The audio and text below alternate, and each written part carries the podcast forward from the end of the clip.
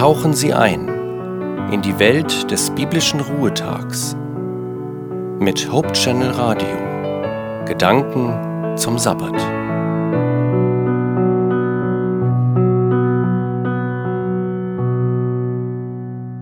Möchten Sie Ihr Leben verlängern?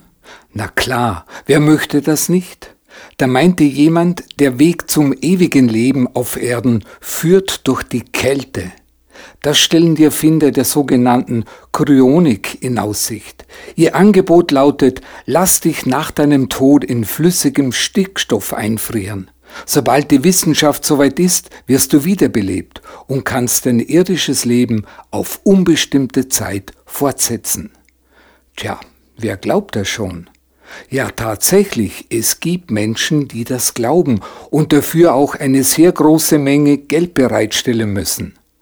Das Sterben begegnet uns täglich, zumindest in den Nachrichten. Wer will schon mit dem Tod einfach weg sein und nicht mehr existieren? Keine schöne Vorstellung. Deshalb bietet uns die Wissenschaft immer neue Wege an, um unser Leben zu erhalten, sei es auch mit fragwürdigen Methoden.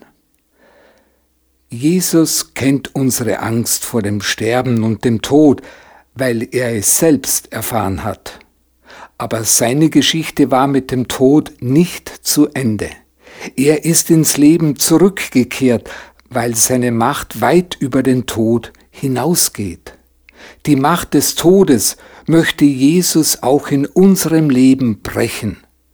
Im Johannesevangelium Kapitel 11, da sagt er, ich bin die Auferstehung und das Leben. Wer an mich glaubt, der wird leben, auch wenn er stirbt. Leben, obwohl wir sterben?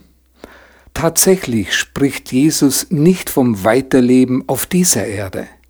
Hier wird unser Leben eines Tages zu Ende gehen, ob wir es wollen oder nicht. Jesus spricht von seiner Wiederkunft und der damit verbundenen Auferstehung zu neuem, ewigen Leben. In der Bibel verheißt uns Gott, dass er einen neuen Himmel und eine neue Erde für uns vorbereitet hat. Dort möchte Gott mit uns zusammenleben und es wird ein wunderbarer Ort sein. Das ist in der Offenbarung im Kapitel 21 beschrieben.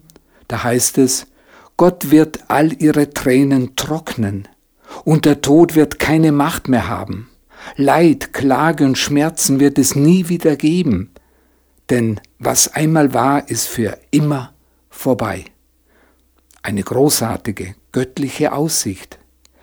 Wenn wir an Jesus glauben, brauchen wir keine Angst vor unserer eigenen Endlichkeit zu haben. Sterben ist für mich nach wie vor kein schöner Gedanke, aber Jesus macht deutlich, dass ich aus eigener Kraft mein Leben sowieso nicht erhalten kann.